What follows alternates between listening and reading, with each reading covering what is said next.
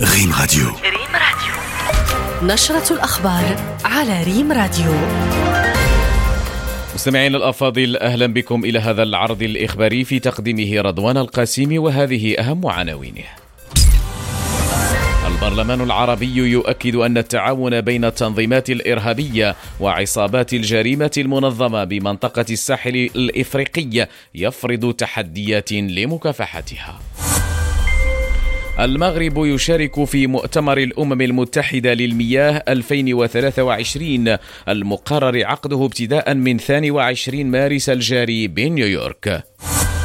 وعبر العالم بفرنسا عمال النظافة يدخلون في إضراب مفتوح وباريس تئن تحت وطأة أكوام من النفايات المتراكمة في شوارع العاصمة. أهلا بكم من جديد.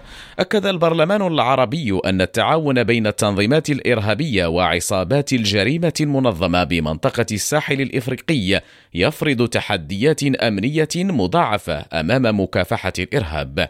وقال شعلان كريم نائب رئيس البرلمان العربي في كلمة خلال أشغال الاجتماع البرلماني الثالث حول مبادرة نداء الساحل في إطار الاجتماعات الجمعية العامة المئة والسادس والأربعين لاتحاد البرلمان الدولي والاجتماعات المصاحبة المنعقدة أمس بالمنامة إن تنامي العلاقة بين التنظيمات الإرهابية وعصابات الجريمة المنظمة في منطقة الساحل الإفريقي يفرض تحديات مضاعفة ومعقدة أمام برامج مكافحة الإرهاب والتطرف في هذه المنطقة كما يؤدي في الوقت ذاته إلى زيادة أنماط الجريمة المنظمة كما ونوعا.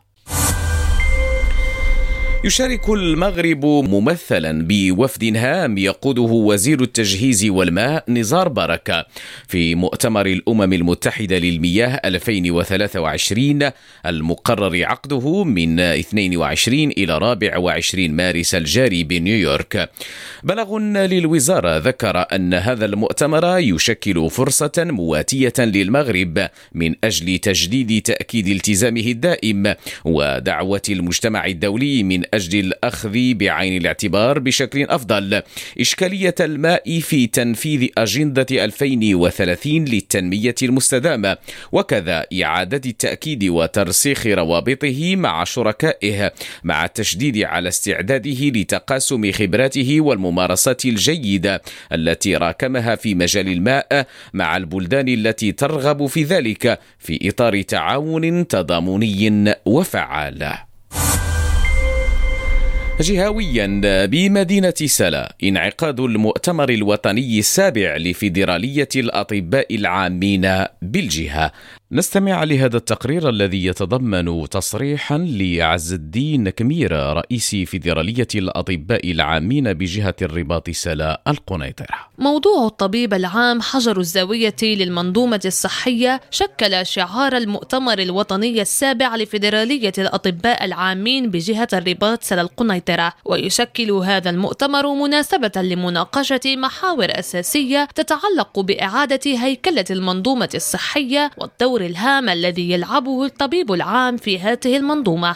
المؤتمر السابع تعرف هذا العام واحد النجاح على غرار المؤتمرات السابقة واحد النجاح كبير لأن آه، الحضور يناهز 900 طبيب اللي هما جاوا من جميع أنحاء المغرب. وعبر العالم بعد المظاهرات الجديدة في فرنسا احتجاجا على مشروع إصلاح نظام التقاعد. عمال النظافة يدخلون في إضراب مفتوح. والعاصمة باريس تئن تحت وطأة أكوام من النفايات المتراكمة في شوارع عاصمة العطور.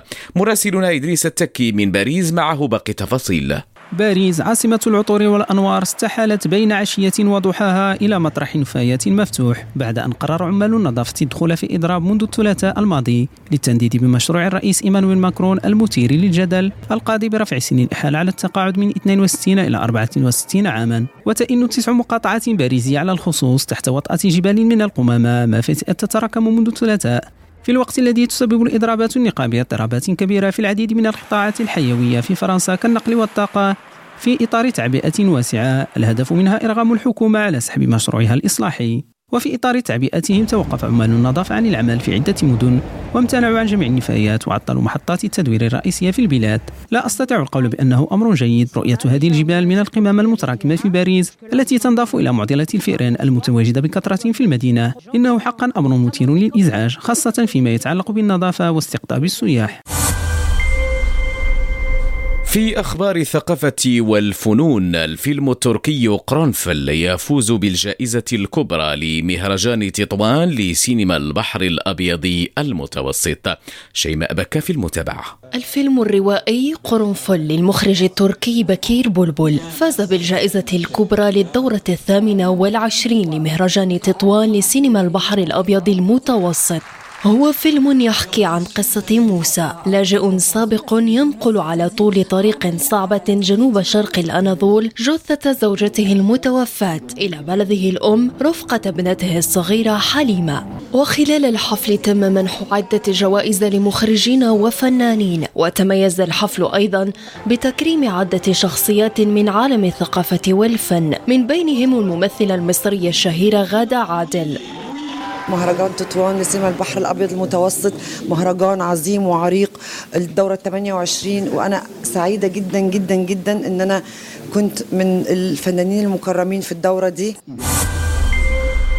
نختم بالخبر الرياضي حيث فاز فريق الوداد الرياضي على مضيفه نادي بيترو أتليتيكو الأنغولي بهدفين لا شيء وذلك في المباراة التي جمعتهما أمس على أرضية ملعب 11 نوفمبر بلواندا برسم الجولة الرابعة من منافسات المجموعة الأولى ضمن دور المجموعات لدور أبطال إفريقيا لكرة القدم.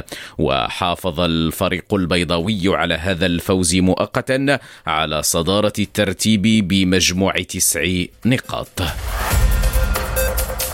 الخبر الرياضي كان آخر مواد عرضنا الإخباري. شكرا على طيب المتابعة. إلى اللقاء.